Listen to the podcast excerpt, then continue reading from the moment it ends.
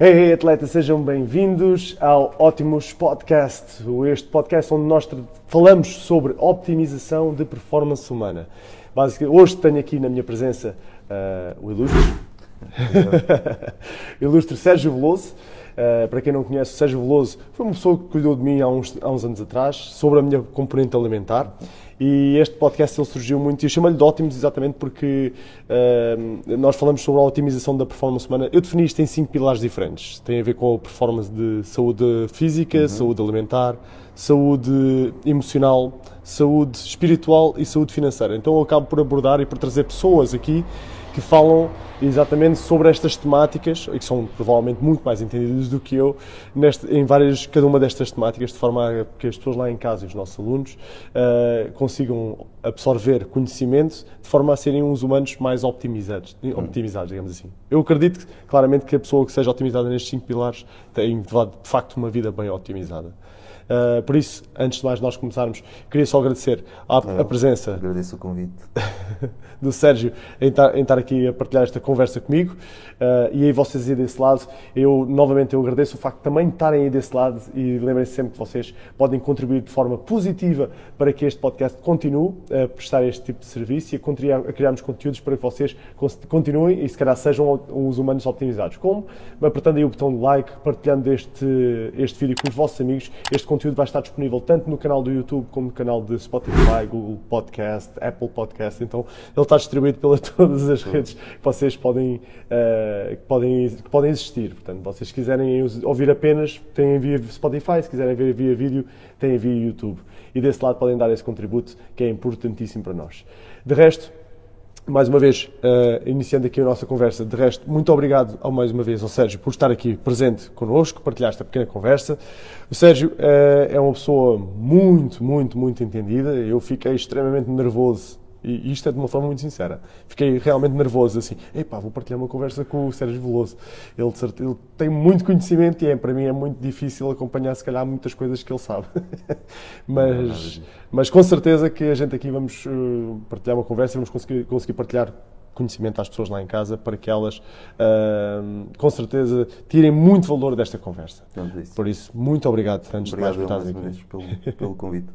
eu, normalmente, com este podcast, eu começo pela uma, uma, primeira pergunta e a primeira pergunta é sempre pelo início, literalmente. Quem é o Sérgio Veloso? De onde é que ele vem? Uhum. O que é que ele faz? O que é que ele gosta mais de fazer? Porquê que é, uh, porquê estar aqui? Porquê cuidar desta temática? Sim.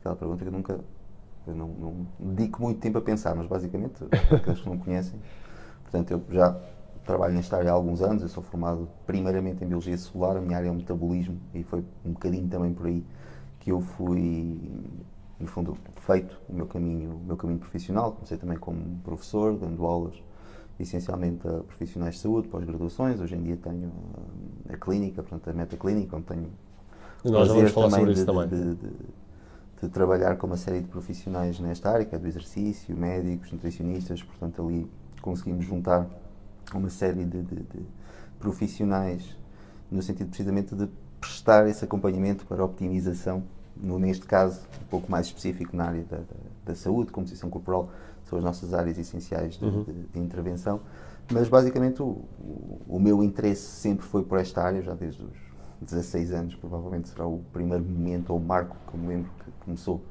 o interesse nesta, nesta área. Eu já lia bastante, já estudava mesmo antes de iniciar o meu percurso académico, principalmente na área da fisiologia, fisiologia endócrina, que são as áreas onde eu me acabei por especializar e onde o meu interesse reside, reside mais. Uhum. E basicamente as coisas depois foram surgindo naturalmente, digamos. Não é muito normal um, um diria, um rapaz, miúdo, de 16 anos, internar-se, ok, eu acho que vou virar-me para a biologia molecular. E...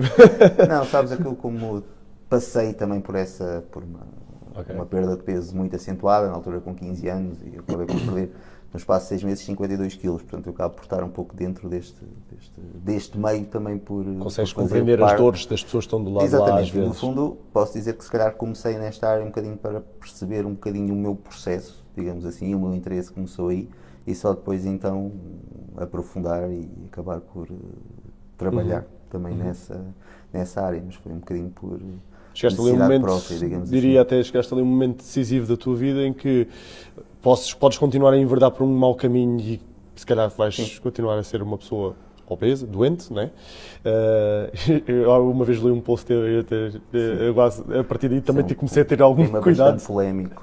Hoje em dia tem preciso ter cuidado quando estamos, falar disso. Estamos num mundo bastante Sim. sensível, é verdade, uh, mas de facto não, não, quero, não quero abordar isso, esta temática neste, neste, podcast, mas de facto, uh, mas pronto poderias enverdar num caminho sendo uma pessoa doente, uma pessoa obesa, uh, ou então, ok, vou mudar por completo a minha vida, não é? Sim, basicamente é um pouco isso.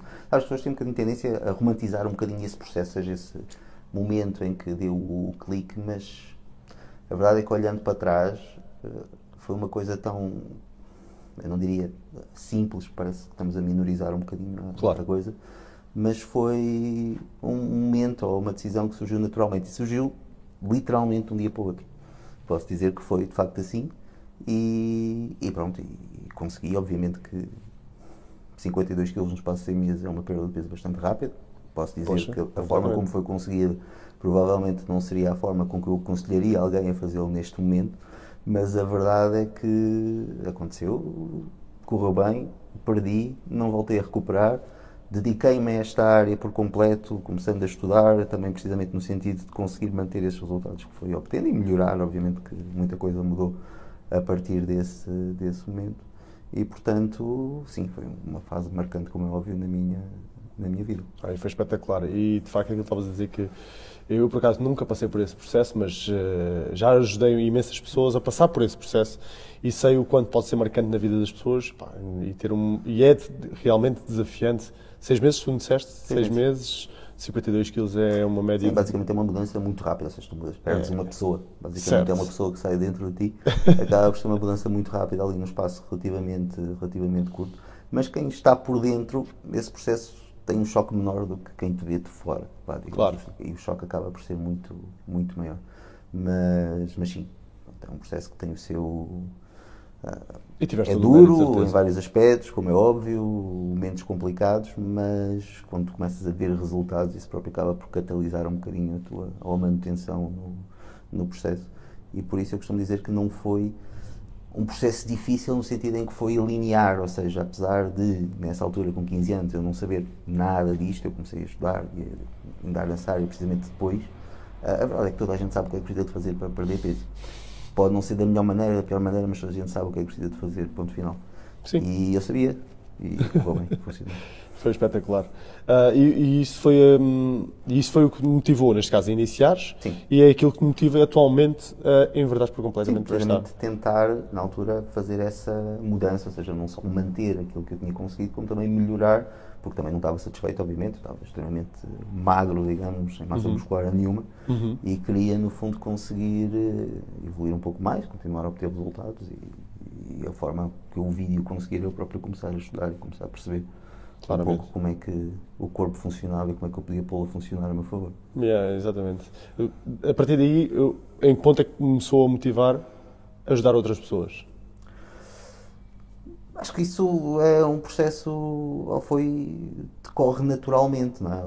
Não houve um, um momento em que eu possa ter dito que, que, que, de facto assim marcou, mas se calhar foi quando as próprias pessoas começaram a vir-me pedir ajuda e claro. não eu necessariamente a, a, oferecer, digamos assim. Muito provavelmente estavas lá no ginásio como, e o pessoal abordava-te no ginásio mesmo, não? E como tu depois vês que, que, que efetivamente uh, consegues, em certa medida, fazê-lo também, é? porque funcionou contigo, funciona também com outras pessoas. Tu acabas por. O corpo, apesar de sermos todos diferentes, o funcionamento é todo muito semelhante. Claro.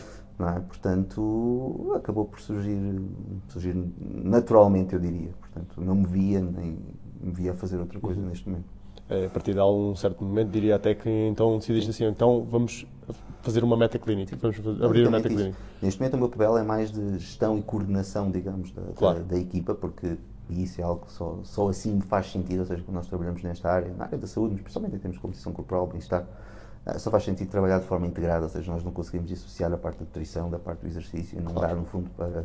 Vamos voltar um bocadinho atrás. O que é que é a meta clínica em concreto? Bem, basicamente aquilo que nós fazemos, portanto, é uma clínica, como o próprio nome indica, uhum. mas que trabalha todas as componentes em conjunto de forma integrada. Nós temos a área de exercício, a parte de nutrição, a parte clínica, a parte médica, a parte da fisiologia, a parte do acompanhamento, monitorização da composição corporal, todo o acompanhamento a nível fisiológico e conseguimos integrá-lo no espaço para uma Bem, única na equipa. base até inclusivamente destes tais pilares que eu acabei de, refalar- de falar, se calhar só não, não englobamos ali a componente espiritual e a ali económica também não englobamos e a financeira também acho que- acho também não- englobamos acho- lá, mas basicamente as outras é aquilo que nós tentamos integrar e conseguir trabalhar em conjunto, uma equipa que efetivamente trabalha de forma, de forma integrada no mesmo espaço. Não, e é espetacular. E, e, aquilo surgiu, de facto, já muito depois, ah, muito depois de- desta coisa de eu ter aberto aqui a Lusitanos e tudo mais. Mas eu próprio disse assim: olha, isto era um sítio brutal onde eu adoraria trabalhar. No fundo, nós queríamos, ou o meu objetivo, vindo da área da ciência, obviamente que também tenho ah, uma perspectiva bastante métrica, digamos, das coisas. Seja, Claro. Eu gosto de medir evolução, ver como é que as pessoas estão, monitorizar ao longo do tempo e conseguir. Enfim, dados Exatamente, ter esses, esses dados. Não gosto de manter as coisas no, no, no abstrato, digamos assim. Uhum. E isso lá foi uma maneira de me permitir precisamente conseguir fazer esse acompanhamento, que por norma está um bocadinho reservado aos atletas de alta competição a- e trazer um bocadinho isso ao público em, Em geral, esse é. tipo de acompanhamento, mas de uma forma integrada, que é aquilo que realmente me faz sentido, ou Sim, que não sim, me faz claramente. sentido de outra forma. E, não só, isso isso significa clientes mais satisfeitos, significa clientes com melhores resultados, significa tu próprio também ficas mais satisfeito porque consegues mudar a vida das pessoas com muito mais facilidade. Aquilo- dúvida, é muito mais gratificante, no fundo, tu conseguires, entre aspas, controlar um bocadinho todo o processo com uma equipa ali no mesmo espaço e efetivamente nota-se diferença no que respeita aos, Não, aos e, nesse, resultados. e nesse sentido acho que somos plenamente iguais. Aquela, aquela questão de sermos analíticos e de sermos nece- a necessidade de eh, tornar, criar uma métricas para medir todos os processos, ver se aquilo está a É, funcionar ou não está a sim. funcionar e não andar no abstrato como tu disseste. Mantendo as coisas no abstrato torna-se muito complicado Não, e somos plenamente iguais. satisfação, vá, digamos assim. Não é? Nós temos de ter métricas, temos de ter objetivos e, e, no fundo isso, tudo Yeah. isso é mensurável. Nós exatamente, conseguimos fazer. exatamente. Aliás, quando eu criei aqui a coisa dos Lusitanos, nós criámos um processo, não só a gente fazemos a avaliação da pessoa, não apenas, eu vi um dos teus artigos sobre a bioimpedância, mas nós fazemos a avaliação pela bioimpedância, pela medição dos pregas adiposos e por perímetros eh, a cada três meses. Nós fazemos eh, a medição, a, a- frição da melhoria de performance através de testes de força, de, de- de Sim, testes de é resistência e tudo mais. Acho que, acho que essa é a única forma da pessoa realmente perceber se está efetivamente a melhorar ou não. não Exatamente. É importante ter esses. isso não está a melhorar, e não há problema em não, Sim, não sim, melhorar, é só simplesmente a gente consegue aplicar estratégias. Ok, não estamos a melhorar, porquê?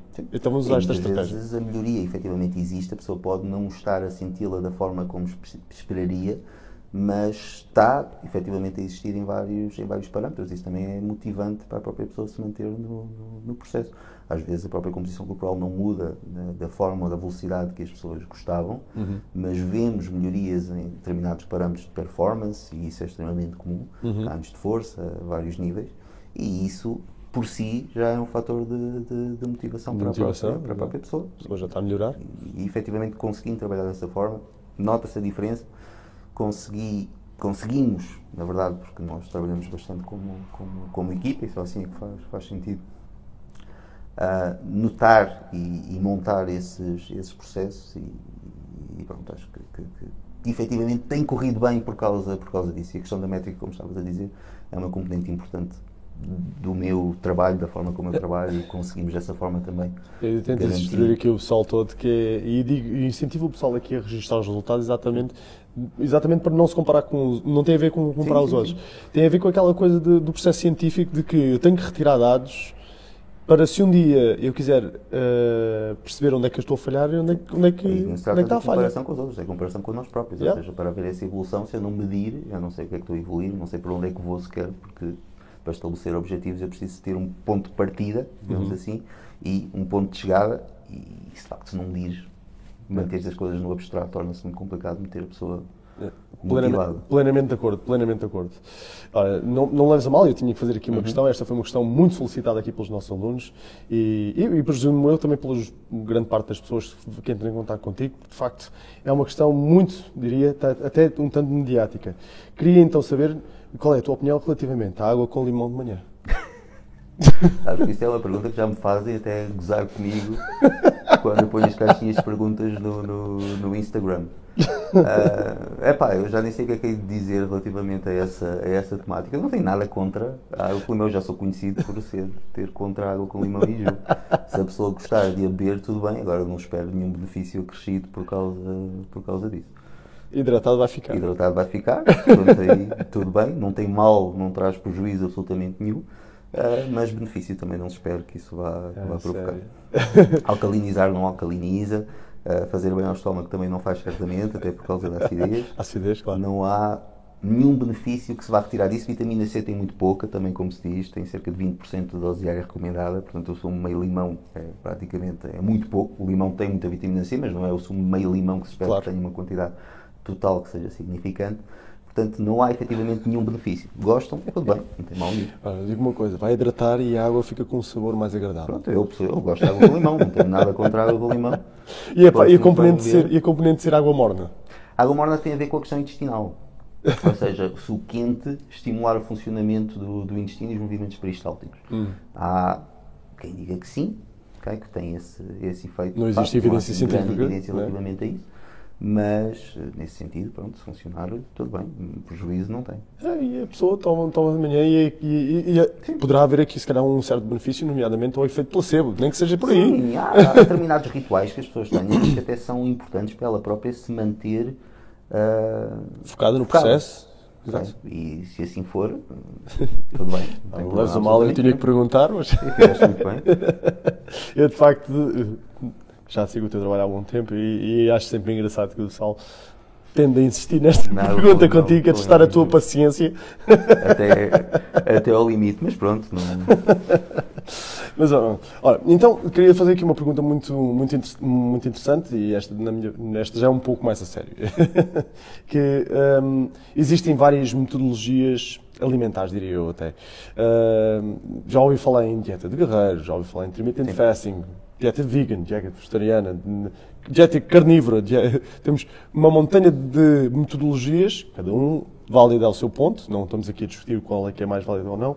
Na tua opinião, enquanto pessoa mais experiente nesse sentido, existe qual é que seria a melhor dieta do mundo para uma pessoa? Não existe nenhuma. Aliás, quando nós começamos a dar nome a uma dieta, a coisa começa logo, está logo errada à partida, não é? Começa claro. a ter uma dieta com um nome, ou pô-la numa caixinha, uhum. já há algo de errado, de errado com isso. Eu diria-te que se há coisa que nos define como espécie é precisamente a capacidade de adaptação a vários padrões alimentares. Portanto, nós não podemos definir uma dieta como sendo ideal. Cada uma é ideal num determinado contexto, numa determinada pessoa, num determinado ambiente onde ela está inserida. Uhum. Portanto, não há nenhum padrão, digamos assim, que nós possamos definir como sendo o mais adequado, digamos. E, e, essa questão, apesar de ser fazer todo o sentido, porque é, é, é, é bastante comum me colocar, a verdade é que eu não posso responder, ou seja, não existe uma dieta ideal, tudo depende da pessoa, do contexto, do objetivo. Portanto, é, é impossível de, de, de, de, responder dessa forma. Eu normalmente eu costumo dizer, e esta é uma pergunta que naturalmente também me faz imensa a mim, apesar do meu conhecimento relativamente à componente alimentar, eu sinto, e acho que qualquer pessoa que efetivamente entende do assunto, acho que vai sempre sentir isto, que é muito, o conhecimento é muito reduzido. Há sempre muitas coisas a aprender. Ah, sim, sem dúvida. Nós sabemos relativamente, sabemos bastante, mas na verdade nós sabemos ainda uma eu sinto sempre que sei, importante. É, pá, eu sinto sempre que sei muito pouco sobre a temática. É bom sinal. Normalmente quando sabe alguma coisa, a sensação que se tem é que sabe realmente pouco. Pois. Quem acha que sabe muito, geralmente sabe pouco porque tem um, uma abordagem limitada, digamos assim, horizontes limitados relativamente pois, a esse conhecimento. Mas das perguntas também mais fazem exatamente, ah, eu estou a fazer esta dieta, o que, é que tu, o que é que tu achas? Achas que esta dieta me resulta melhor do que esta? Achas que esta não sei, acho que a melhor Vai dieta... Depender do contexto.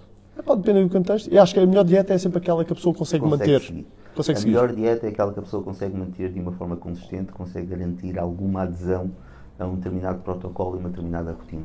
Depois aqui há muita variabilidade, muita coisa que funciona e que. Será necessário tirar os tais dados? Será necessário, Será necessário ver o contexto, tirar a métrica, né? Objetivos, aquilo que a pessoa consegue manter, o seu próprio estilo de vida, toda a sua parte fisiológica, também da forma como ela responde a determinados, a determinados estímulos, a uhum. determinados. Uhum. Uh, mas, mas lá está, não existe um padrão que possas definir como ideal e que funcione da mesma forma para toda a gente. Claro. Tu próprio segues algum regime alimentar? Alguma uma estratégia? O, teu, o meu. o tu criaste a ti próprio. Aquela que eu Sérgio sei Veloso que comigo funciona. ok? Eu até podia, muita gente mostra interesse em saber como é que é a minha dieta. Eu não tenho problema nenhum em dizer, só que Claro. ao dizer ou a definir aquilo que é a minha dieta, parece que eu estou a dizer que de alguma forma é melhor do que outro padrão alimentar. Não, é melhor não. Funciona para mim, funciona bem. Consigo manter tranquilamente, ah, consigo ter os resultados também que, que, que- que pretendo, ah, mas não significa que seja melhor para ti ou para outra pessoa. Para outra pessoa qualquer que venha à procura exatamente. Até porque se calhar podem ter objetivos completamente opostos. Sim, exatamente. Logo, logo, logo aí está a ter o São processo. pessoas completamente diferentes, objetivos diferentes, contextos e enquadramentos diferentes, e isso, obviamente, que, que- que essa generalização nunca deve ser, ser feita. Sim, diria. E pôr em caixinhas, ou seja, classificar dietas com nomes, etc., é um, é um erro logo à partida. Claro, porque, claro. Eu diria até que é imprudente eh, Sim, fazer dessa É maneira. natural que os façamos, até por uma questão de organização de pensamento, nós funcionamos muito assim, em caixinhas e em. Mas a comportamentos, verdade né? é que, do ponto de vista biológico, isso não faz, não, faz, não, não tem sentido. Ok. Existem algumas dietas que têm com certeza melhores benefícios para alguns nos, nos sentidos e existem outras dietas que existem Exatamente. melhores benefícios noutro sentido. Exatamente, eu não posso dizer que a dieta do esquimó, que só tem disponível eh, focas, salmão e umas, umas ervinhas para comer, é pior por natureza do que de um Maasai no meio do- do- do- da savana africana.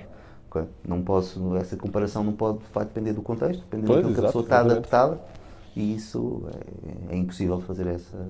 Não, completamente. Uma das grandes perguntas também me fazem e, e, e com certeza é das coisas que mais atormenta as senhoras. E eu vi que tu publicaste até relativamente há pouco tempo um, ah, um artigo. Neste caso também fica aqui a, a notificação que o Sérgio tem o seu próprio website, uh, sergioveloso.net. Yeah. .net.pt. Em qualquer um deles poderão, poderão ter acesso a imensos artigos, todos eles muito bem compostos, muito bem eh, com, eh, referenciados. Tem Sim, referência, tem né? tudo. Portanto, tudo muito bem referenciado eh, e poderão ti- tirar de lá conhecimento enorme. Eh, esta pergunta em concreto que nós vamos fazer agora, nomeadamente, é das perguntas mais.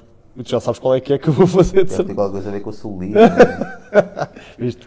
como eu sei. né? Já não faz isto há dois dias, né? já estás à espera mais ou menos. Que grande parte das pessoas deve fazer esta pergunta. O que é que é solito? Que cuidados é que a gente devemos ter? Afinal aquilo é gordura, afinal aquilo, aquilo é uma inflamação, o que é que é aquela porcaria? Tipo, No fundo, é um bocadinho das duas coisas. A questão é, para começar, é importante definir que celulite não é uma doença, nem sequer é uma disfunção. Aliás, a celulite só começou, é um problema meramente estético. Claro. Começou a ser definido como tal. Aliás, até há uma extrapolação do termo um pouco abusiva do léxico médico, porque celulite é, é uma infecção, ok? é uma Certo. infecção cutânea por parte de uma bactéria ah, e que depois um médico francês acabou por extrapolar para, para a estética para definir ahm, esse, esse tecido, vá, digamos assim, que no fundo é, é tecido adiposo e, algum resultante também de um processo inflamatório, portanto alguma retenção de líquidos também associada, que é bastante superficial na pele e que dá essa aparência casca de laranja, que é uma chatice para as mulheres. Principalmente as mulheres, os homens sofrem menos porque isso tem muito a ver com questões hormonais. uhum. Na verdade, apesar de não saber bem o que é que gera a celulite, sabe-se que tem efetivamente a ver com, com, com questões hormonais, principalmente os estrogénios, que vão provocar ali uma destruturação da, da, da matriz das próprias células do tecido adiposo, e elas migram mais para a superfície da pele e dão aquela aparência, lá, digamos, casca de, de, de laranja. A verdade é que é um processo que nós, apesar de ser muito chato, aborrecido, é um processo natural. Pois. O que é que quero dizer com isto? É normal. Ok? Não se gosta, ok, tudo bem. Os padrões estéticos hoje em dia vão contra eh, e é perfeitamente legítimo que não se goste e que se tente Claro. mudar, mas é um processo normal do corpo, ou seja, não é nada patológico, não é nada disfuncional. Pode-se combater, pode-se tentar combater. É verdade que muitos métodos que são vendidos, digamos assim, nesse sentido, também não funcionam assim tão bem quanto isso. Ah, não há evidência nesse, nesse sentido. Mas a melhor estratégia para de facto melhorar a celulite é exatamente a mesma coisa que leva uma pessoa a melhorar a sua composição corporal. É exercício, uma alimentação adequada, digamos assim, e manter uma composição Como corporal. células adequada. adiposas são, como gordura que é. Exatamente, é de difícil perda, ou seja, Claro. é maior- mais difícil perda do que noutras regiões do corpo. Na verdade, no caso das mulheres, a zona glúteo-femoral é sempre uma região de menor, uh, que a taxa de mobilização dessa gordura é sempre menor do que noutras regiões, na zona uhum. abdominal, por exemplo. Portanto, sim, a perda é mais difícil, mas o processo pelo qual se consegue é o mesmo. Portanto, claro, não exato. há nenhuma estratégia, digamos assim, como muitas vezes chega um certo momento, chega um certo momento o corpo simplesmente tem aquela fonte energética e tem só pode usar aquela. Aparecer. Vai ser mais lento, vai ser uma região que provavelmente vai ficar aquém de outras regiões, de outras zonas onde se vão notando resultados mais evidentes. Claro. Mas não há nenhuma estratégia nutricional, nem sequer a nível de exercício, isso que possa nem de alguma forma, nem nada do género. que possa de alguma forma melhorar especificamente a celulite como yeah. muita gente quer, que, quer acreditar que existe. E que muita gente quer, no fundo, mostrar ou tentar mostrar que existe de forma a, a alimentar um bocadinho essa necessidade que as pessoas têm de melhorar esse problema e aproveitar-se um bocadinho nisso, mas a verdade é que efetivamente não há nenhuma evidência nesse sentido. Não, sim, exatamente. Uh, vou aproveitar para fazermos aqui um pequeno intervalo só para novamente voltar aqui a esta coisa das câmaras, mas de resto a gente vamos já continuar a nossa conversa já a seguir.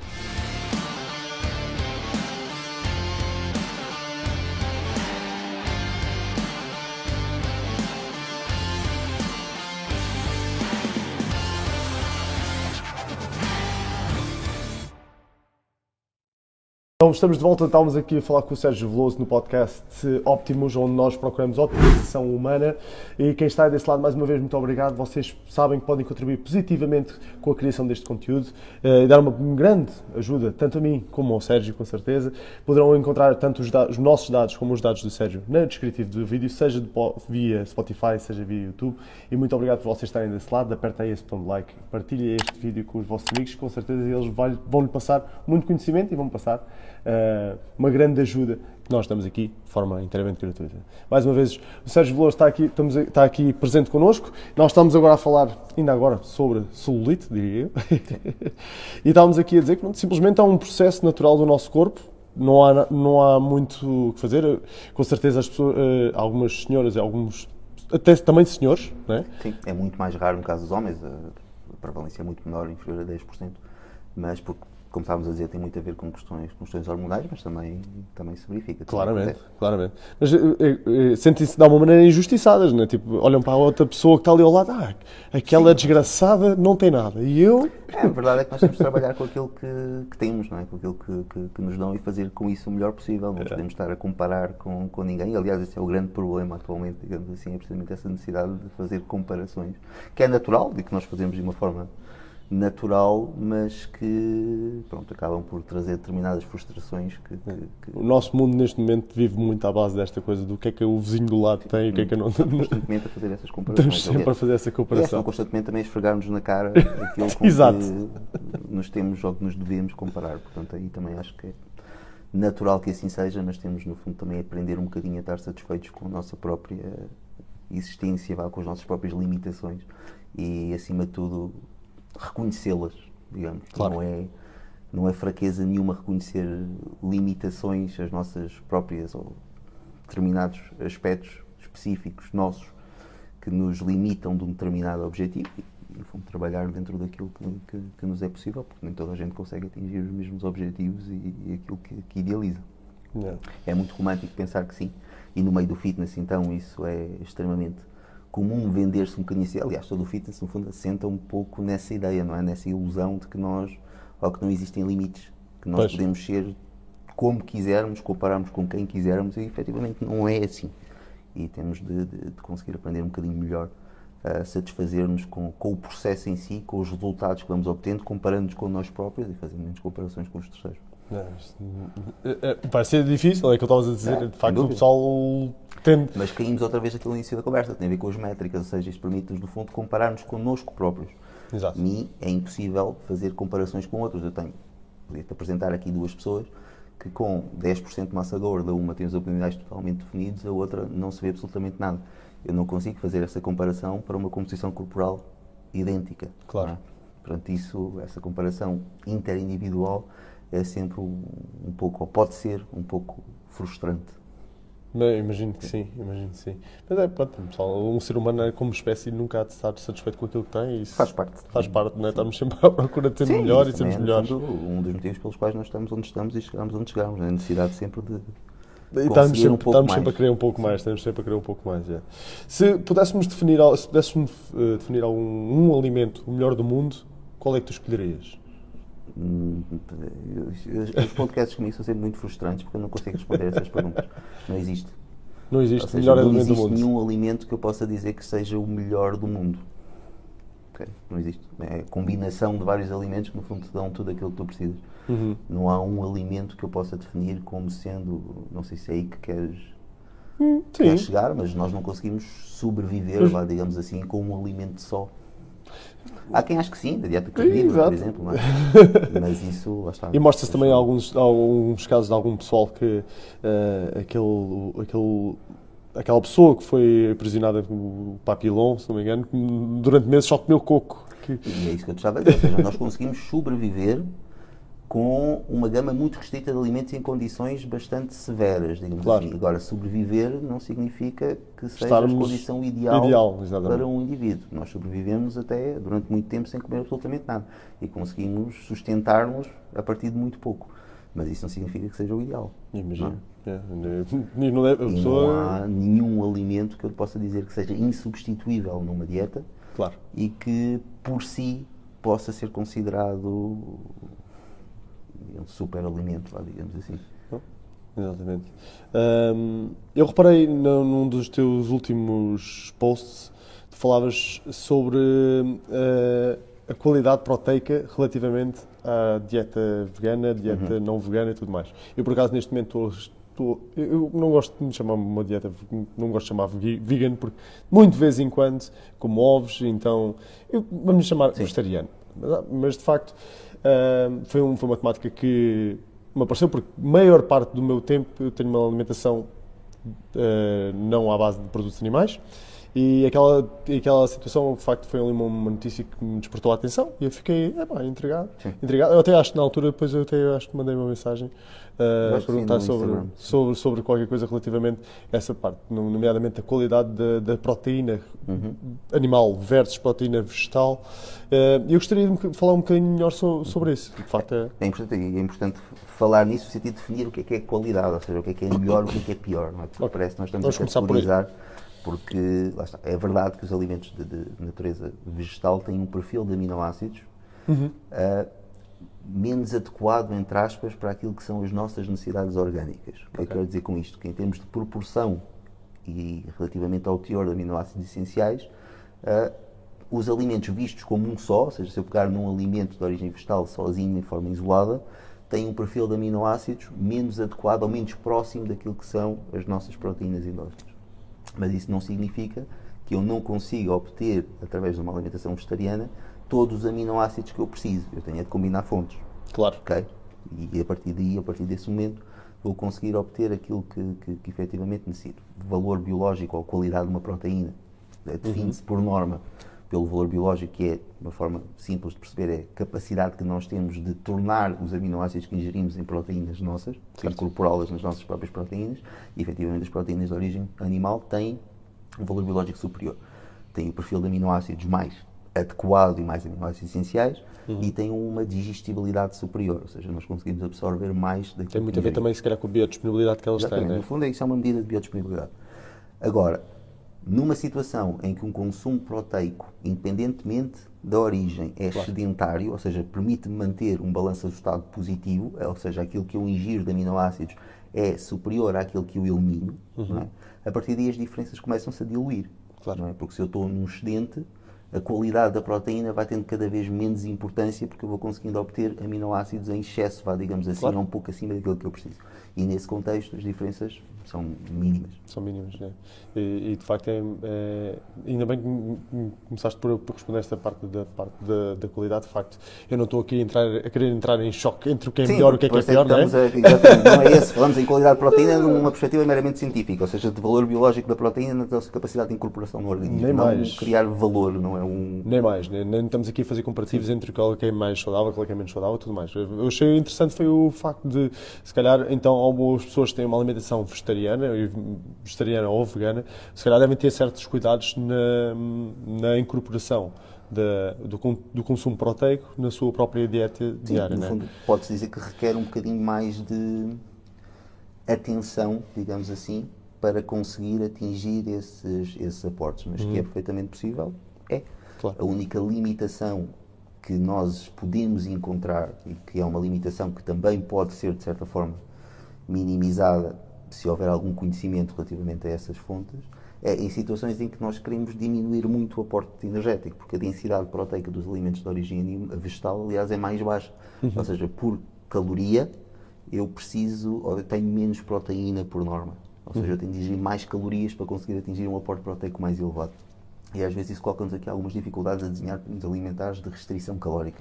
Mas noutros contextos é relativamente simples conseguir atingir um, aporte proteico adequado. Da- da- daquilo que, que o meu curto conhecimento indica, é, o que sei é que normalmente o pessoal, um atleta, atleta não vamos chamar de atleta, o pessoal que faz atividade física tem um consumo diário recomendado de proteico, seja entre 1.6 a 2.2 gramas o dia, mais ou menos. Isso já podem praticar atividade física. Certo, exatamente. E já com alguma, alguma intensidade. Exatamente, frequência, sim. que, que já tenha, que já tenha um- um- uma prática regular de atividade física com alguma intensidade. Né? Ahm, e, e dirias que a pessoa, ou vegetariano ou vegan, aproxime-se mais dos 2.2 do que, nomeadamente, do 1.6? Poderia-se dizer que sim, tendo em conta a qualidade da proteína, mas a verdade é que aquilo que nós encontramos na, na- na- evidência, aquilo que, que, que os estudos nos dizem, é que a partir de 1.4, 1.6 começa a não fazer diferença. Porque a entrar em aportes que já nos permitem manter o tal balanço do estado positivo. Ou seja, é sedentário aquilo que nós eliminamos. E isso faz-nos com que nós consigamos reter aminoácidos com, maior, com maior facilidade, na construção das nossas próprias proteínas. E a partir desses valores a diferença começa a ser residual. Ok. Então eu diria-te que qualquer coisa ali entre os 1.6, 1.8, 2 será suficiente para a maior parte das pessoas conseguir manter Claro. o balanço estado positivo. Não, e mesmo muito provavelmente que grande parte dessas pessoas não são atletas e a diferença vai ser mínima em termos de. Ok. Sim, em termos de resultados, Em termos de será- resultados vai ser, vai ser, mínima. Não estamos, não estamos aqui para maximizar o seu próprio resultado. Se calhar fosse um atleta, Não, e lá está, isto do consumo proteico ainda quanto mais melhor, ou seja, não é essa capacidade de síntese proteica muscular tem limites, tem tetos, e não é Claro. por eu ingerir mais proteína que eu vou sintetizar mais Claro. e vou conseguir ganhar massa- mais massa muscular do que aquilo que, que, que, que é, ou que o estímulo permite. Por isso, conseguimos atingir essas, essas quantidades de uma forma relativamente, relativamente fácil. E não é tão difícil assim numa dieta isoenergética ou até um pouco hiperenergética, como sedentária, conseguir atingir valores de 1.8 numa dieta vegetariana, 1.6, 1.8, consegue. Não, isso é. Bom, novamente. Eu sempre falo com isto, e ainda mais estamos a falar isto contigo, eu ainda sinto que. Eu Eu sinto que sei 0.00001, não é? mas, de facto, mas de facto eh, acho que aqui é um, pá, são informações muito, muito, muito fixes. Ahm, Existe aqui umas quantas pessoas, e isto é também das perguntas mais me chega, e com certeza também há de ser das perguntas mais chegam a ti, que é o pessoal que não consegue ganhar peso, tem dificuldade em ganhar peso. E Existem. Existem, exatamente, eles existem.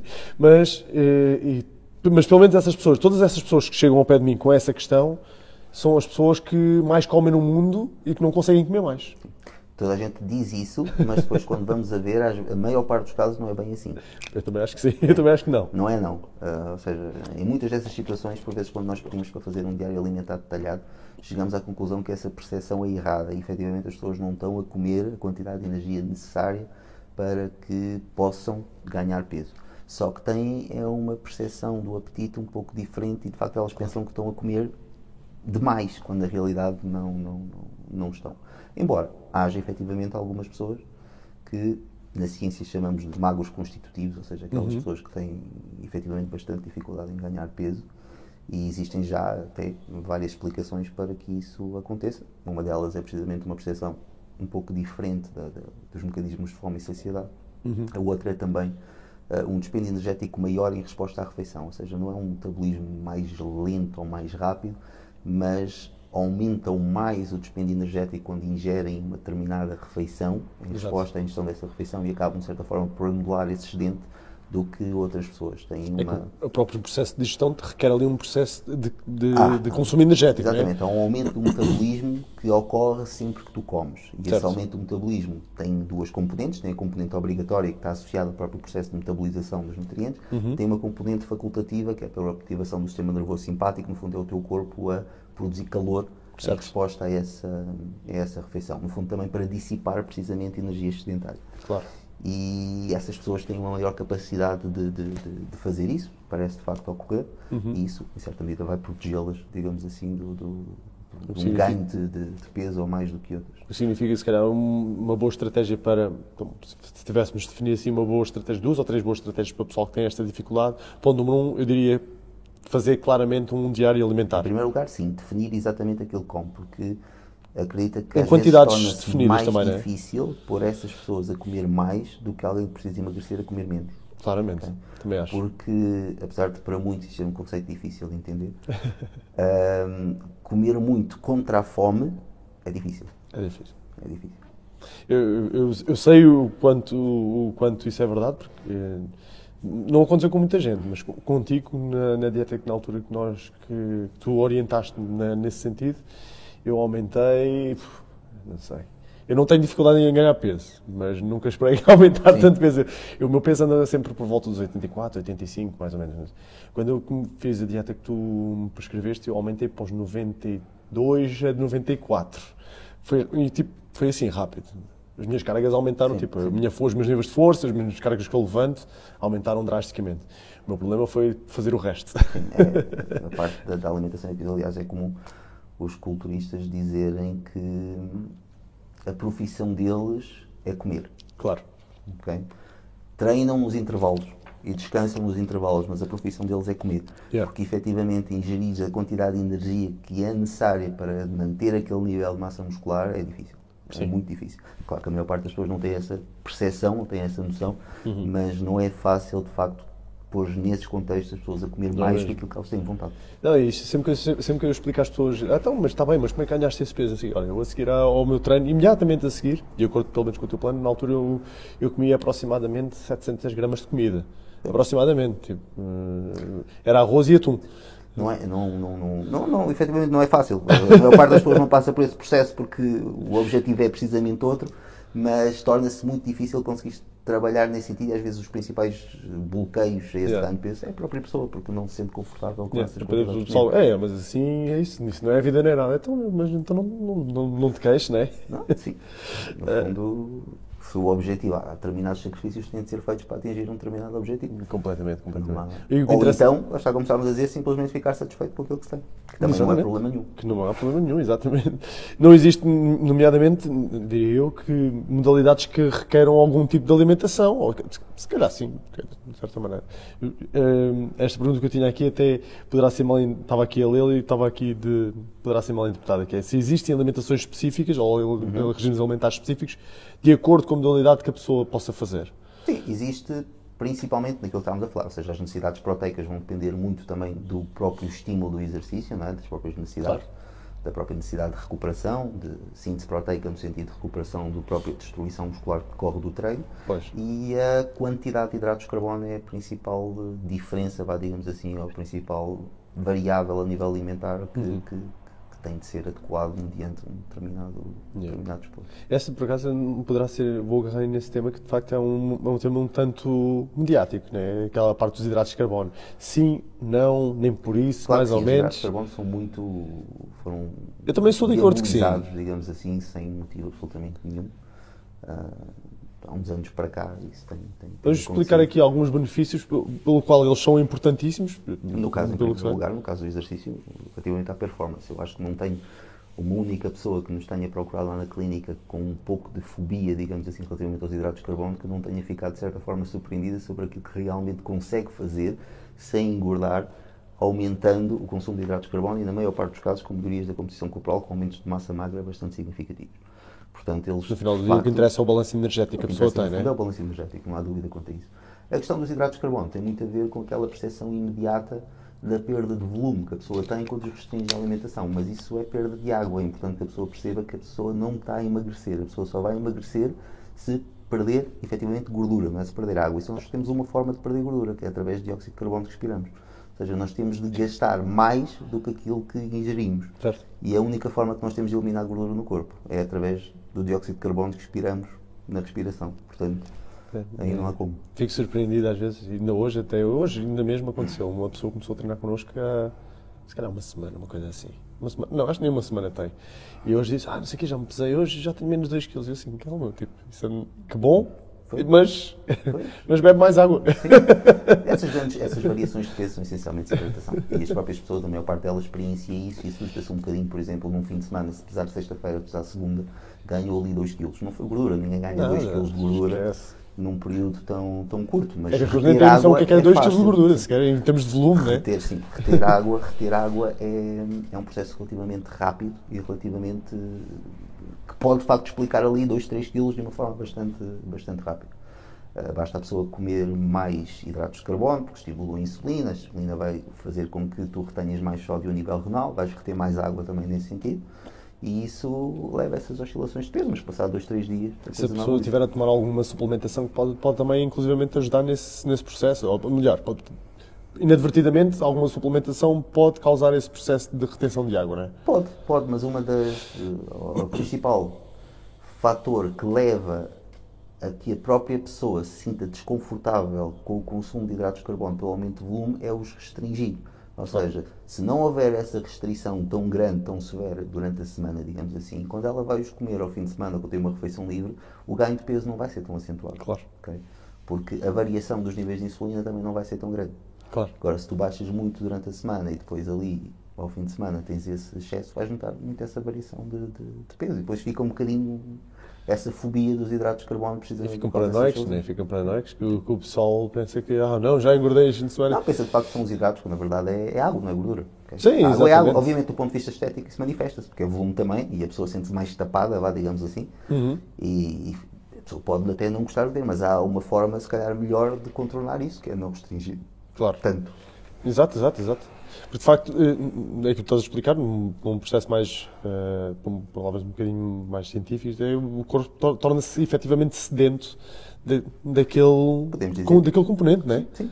E no fundo, essa, ou o estar sedento não é só dos hidratos de carbono em si, hum, mas ele responde de uma maneira tão exacerbada, Uhum. ok? acaba por haver um aumento da insulina tão significativo em resposta à ingestão de um hidrato de carbono que foi, no fundo, privado durante parte do tempo, que isso potencia muito essa retenção hídrica, essa captação de, de água, esse aumento de volume, portanto, Depois, é- depois a, insulina não, a insulina não tem só apenas a função de lançar o glicogênio para, para dentro dos músculos. Tem, tem essa, acaba muito por ter essa coisa também da permeabilização da, da água para, para dentro do músculo. tem não é? imensas, imensas funções, ou seja, tem função a nível do tecido adiposo, variações a nível do tecido adiposo, na síntese de glicogênio, mas também a nível da própria retenção hídrica do corpo em geral. Claro. Ou seja, aumentando a reabsorção de sódio a nível dos rins, faz com que tu retenhas mais, mais, mais água. Portanto, aí é, é o processo natural da hormona, mas lá está, a água não é gordura. Não, com- completamente, completamente. Mas para as pessoas que estão lá a ver também para tentarem agora perceber um bocadinho mais sobre esse processo, que é basicamente isto. A gente fazemos uma, fazemos uma restrição de, vamos chamar hidratos de carbono para ser mais fácil, de açúcares. Hidratos de carbono em geral, no fundo, pensa. A insulina não responde só aos hidratos de carbono, mas Claro. claro que é os hidratos de carbono que ela responde de forma mais exacerbada. Não é? Claro. Se não os consomes durante a semana toda, o que é que vai acontecer? Tu vais estar exposto a níveis menores de insulina durante o tempo todo. Isso pode ser considerado até positivo, glicogênio, não mal o glicogênio muscular, glico, neste caso a glicose sanguínea está mais baixa, A glicose, assim que... a glicose sanguínea mantém-se mais ou menos estável. Os níveis de glicogênio muscular e hepático, o hepático também está mais ou menos estável porque é uma necessidade absoluta. Os níveis de glicogênio muscular também começam um pouco a baixar. Claro. E daí que o rendimento também acaba por quebrar um bocadinho nesse tipo de, de, de abordagem. Mas tens uma exposição global à insulina menor. Claro, Depois acabas por ter uma refeição ou um fim de semana inteiro onde comes alarvemente coisas que te privaste durante a semana. Claro. Obviamente que a insulina vai disparar, não é? E se ela vai disparar, ah, tu vais acabar por sofrer mais os efeitos dela. Não necessariamente do aumento de gordura, porque a insulina não te faz engordar se não houver um sustento energético, porque ela não vai pôr nada no, no, no corpo se não for sedentário. Ah, aquilo que ela vai fazer é mobilizar energia para dentro das células, que é o que ela faz, quer o glicogênio para nível muscular, quer ácidos gordos para dentro do tecido adiposo. Mas vai, no fundo, potenciar muito esse processo de retenção de líquidos.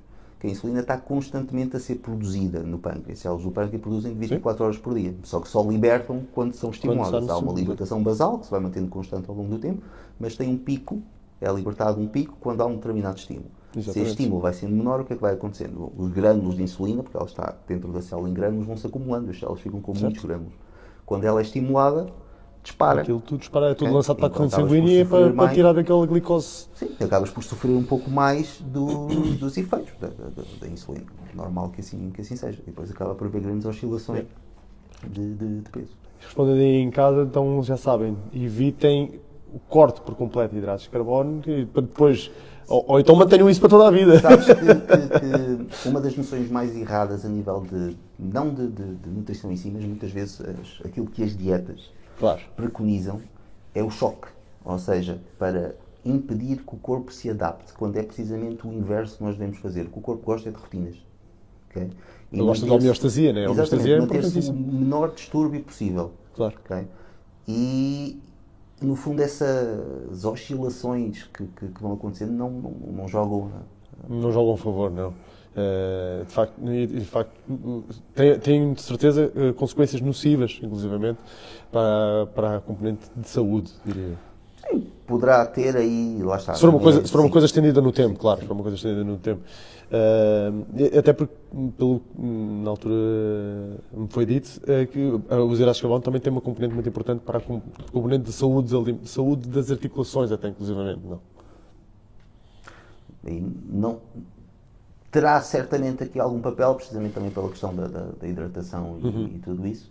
Os hidratos de carbono também são, no fundo, os componentes, os proteoglicanos, etc., também são constituídos e são produzidos à base de hidratos de carbono. Mas há determinadas coisas que também é importante perceber, ou seja, que o nosso corpo, ahm, se nós não damos, ele cria. Claro. ok? Mesmo numa dieta cetogénica, os níveis de glicogênio muscular nunca baixam dos 50%. Ou seja, há um mínimo que o corpo tem de manter e vai, no fundo, pegar noutras estruturas, neste caso os aminoácidos musculares, para conseguir produzir glicose para manter aquilo que necessita. Portanto, há uma certa homeostasia, como estávamos a dizer, que nós não conseguimos ou não, não, não, não se vai mudar. Certo. ok? Vai é ser à custa de outras, de outras estruturas, portanto, de outros processos. Mas o corpo vai conseguir arranjá-los. o nosso corpo é de facto uma coisa eh, do caraças. A gente, desde o momento que a gente, acreditando quem acredita, nisso, quem acredita nisso, mas desde o momento que a gente surgimos como macacos e houve esta adaptação até aqui, Sim, a gente consegue efetivamente tudo. Sim, o nosso corpo adapta-se a muitas condições e, e a homeostase é precisamente esse processo que mantém esse equilíbrio. E por, por mais que nós o tentemos destabilizar, a tendência do corpo é sempre voltar ao mesmo sítio. Voltar ao mesmo sítio, exatamente. exatamente. Ahm, Queria-me fazer só aqui uma última pergunta. Esta última pergunta tem muito a ver com. Já não, diria que até já não tem tanto. ah, já é uma coisa mais pessoal tua. Se tivesses de escolher comer sempre a mesma coisa para o resto da tua vida, o que é que tu escolherias? Sabes que, que a alimentação, para mim, isto falando numa perspectiva meramente pessoal, não tem nada a ver e é importante também distinguir. Ah, não estou a querer generalizar isso, Claro. mas a alimentação para mim tem uma componente muito funcional. O que eu quero dizer com isto? Ah, pouca componente hedónica, digamos assim, ou seja, associada a prazer, digamos assim, mas muito instrumental. Ou seja, a alimentação serve para um determinado, determinado objetivo. E eu consigo viver muito bem com uma gama de alimentos relativamente restrita, confortável, com quem eu me sinto à vontade, vá, digamos assim, e permitindo-me que as exceções aconteçam também tranquilamente, mas dentro, ou seja, no dia a dia, numa gama de alimentos relativamente restrita, por uma questão até de, de, de comodidade, facilidade na própria gestão do, do dia a dia. Portanto, eu, eh, eu não tenho problema nenhum. Não te consigo dizer um alimento como pudesse viver o resto da vida, porque é que eu quero dizer. Não digo um alimento. Não pode ser um alimento, pode ser um prato, pode ser um. É isso que eu estou a dizer, porque não, não me gostava, por exemplo, passar o dia inteiro a comer frango com arroz e brócolos. ok. ok? Eu conseguia estar. Há pessoal que é exatamente o oposto. Exato. Sim, eu conseguia estar um dia inteiro a fazer 4, 5, 6 refeições assim, sem problema arroz. absolutamente Frango arroz. Frango e Há arroz. pessoas que simplesmente não toleram essa monotonia. Para mim, eu consigo tranquilamente, não custa absolutamente nada. Aliás, até gosto nessa perspectiva instrumental da alimentação, ou seja, estou-me a alimentar, estou tranquilo quanto a isso e é muito mais fácil para mim, no dia a dia, gerir uma Não alimentação. solicita tanta criatividade nem nada. É muito Não, mais fácil de gerir. Já sei o que é. Super tranquilo. Amanhã o que é que já sei que vai ser frango com arroz. Já sei que vai ser. Sim, lá está, não tem de ser necessariamente, nem estou, obviamente, e espero que fique claro a dizer que, que, que, é a, a Isto é o- melhor opção. Mas conseguiria. É uma coisa que resulta para ti, né? Não, Também. conseguiria muito facilmente passar o dia inteiro, uma semana inteira assim. não teria problema com isso, não saturo, não canso.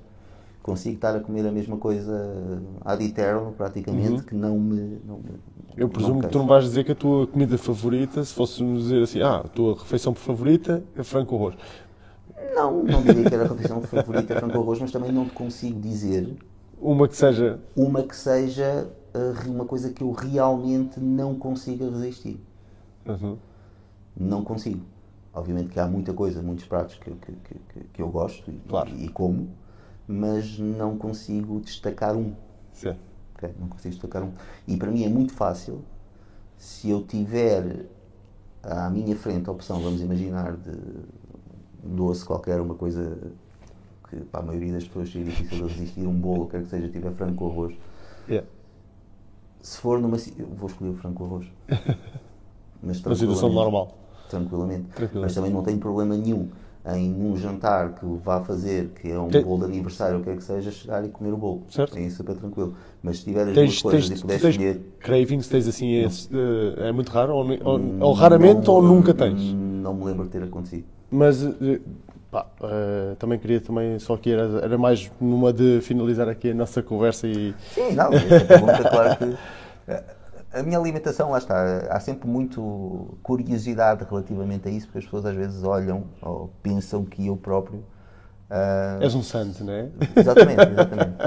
Ah, e efetivamente eu consegui, conseguia sê-lo se assim eu quisesse, mas não Certo. tenho problema nenhum em sair da minha alimentação num contexto que o justifique. Agora eu não vou à procura de. Claro. ok? Eu tenho a minha alimentação do dia a dia, na minha casa não há nada que fuja àquilo que é a norma dos alimentos que eu, que eu consumo, portanto, mesmo que eu quisesse comer mal, tinha de ir comer fora. Isso é uma norma que eu, que eu, que eu instituo, vai entre Uhum. aspas. Se é para comer alguma coisa fora da tua rotina, come-se fora de casa, não é dentro de casa. Ok. Dentro de casa tenho a minha alimentação, vou a um restaurante e Certo, como certo, certo, certo, certo.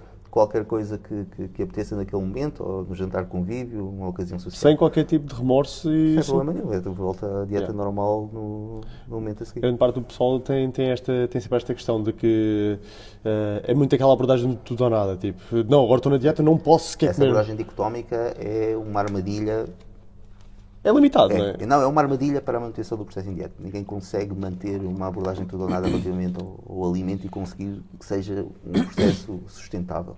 E essa dicotomia, ou essa, esse valor, essa criação de valor de alimentos bons e maus, ah, está na base de muito do insucesso da maior parte das dietas. Não os devemos qualificar assim. Há Certo. alimentos que são melhores do que outros para um determinado objetivo, um determinado contexto, mas a proibição, ou seja, aquela sensação, aquela autopunição quando tu comes um Claramente. determinado alimento que está fora daquilo que é o teu padrão, ahm, aí não joga a favor de, de ninguém. Deve haver alguma moderação e flexibilização relativamente a Não, isso. claramente, claramente. Não, Mas de facto, eu por acaso, ao contrário de ti, eu tenho cravings.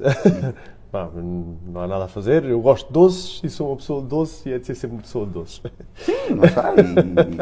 E, e- e era aquilo que eu estava a dizer. Os cravings, ou essa componente de prazer da alimentação, é um processo perfeitamente normal. Sim, sim, sim. é? E é um processo biológico. Nós fomos criados assim precisamente para que em determinadas condições ah, consigamos ingerir mais do que aquilo que necessitamos.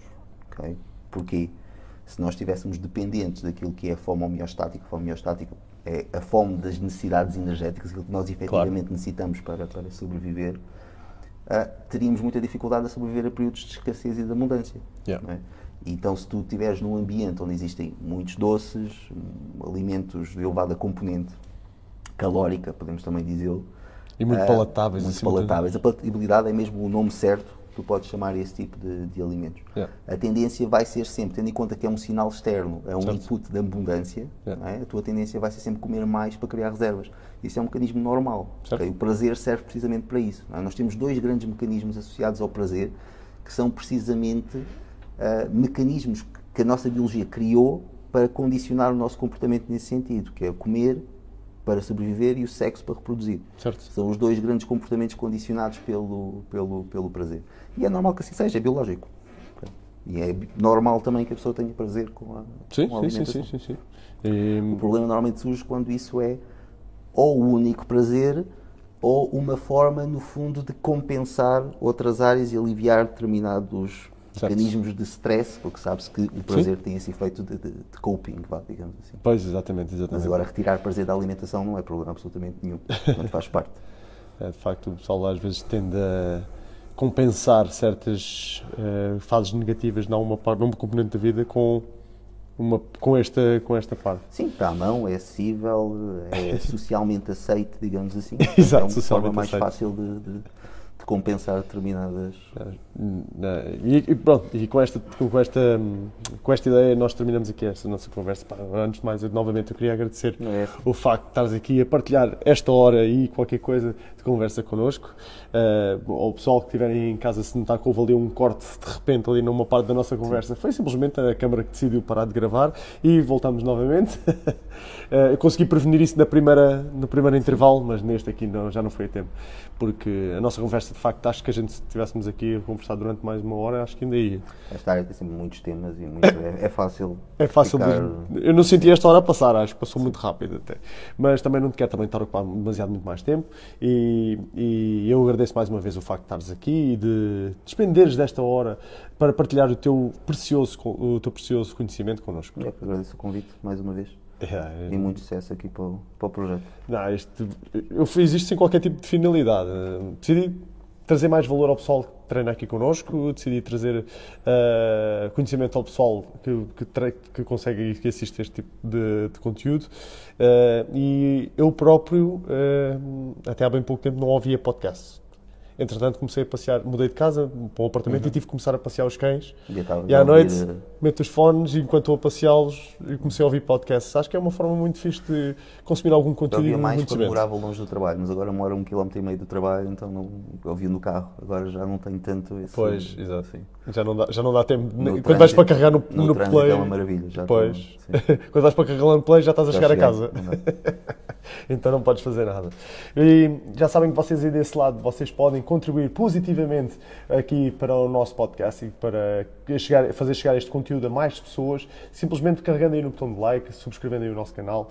Uh, da minha parte, uh, qualquer tipo de dúvidas que vocês possam ter, podem enviar para ptmanuelteixeira.gmail.com ptmanuelteixeira.gmail.com Este conteúdo vai estar disponível, uh, seja no Spotify, seja via YouTube, e com certeza que as vossas questões forem feitas também nos comentários do YouTube, eu também farei chegar ao Sérgio, com certeza. Aliás, claro, o, uh, todos os dados relativamente como é que podem chegar à Ao Sérgio Veloso, uh, esses dados eles estarão no descritivo do vídeo, portanto estejam à vontade, presumo eu, né? de, não, de entrar em contato, em contato diretamente com, com, o Sérgio para saber mais informações, inclusivamente, sobre o serviço dele e uh, ao esclarecer uma dúvida que vocês possam ter, garantidamente vão ter imensas, eu próprio tenho, e, e não consegui numa hora esclarecer todas.